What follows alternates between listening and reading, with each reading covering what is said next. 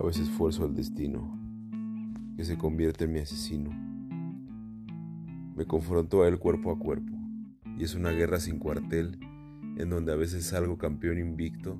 y a veces perdedor sin nada a mi favor. Mi cuerpo dice ya por favor, y mi mente dice pelea, pelea por el honor y la gloria de los días venideros, donde los verdaderos guerreros son los que luchan y no se dan por vencidos jamás, que tienen una voluntad inquebrantable y una fuerza autosustentable,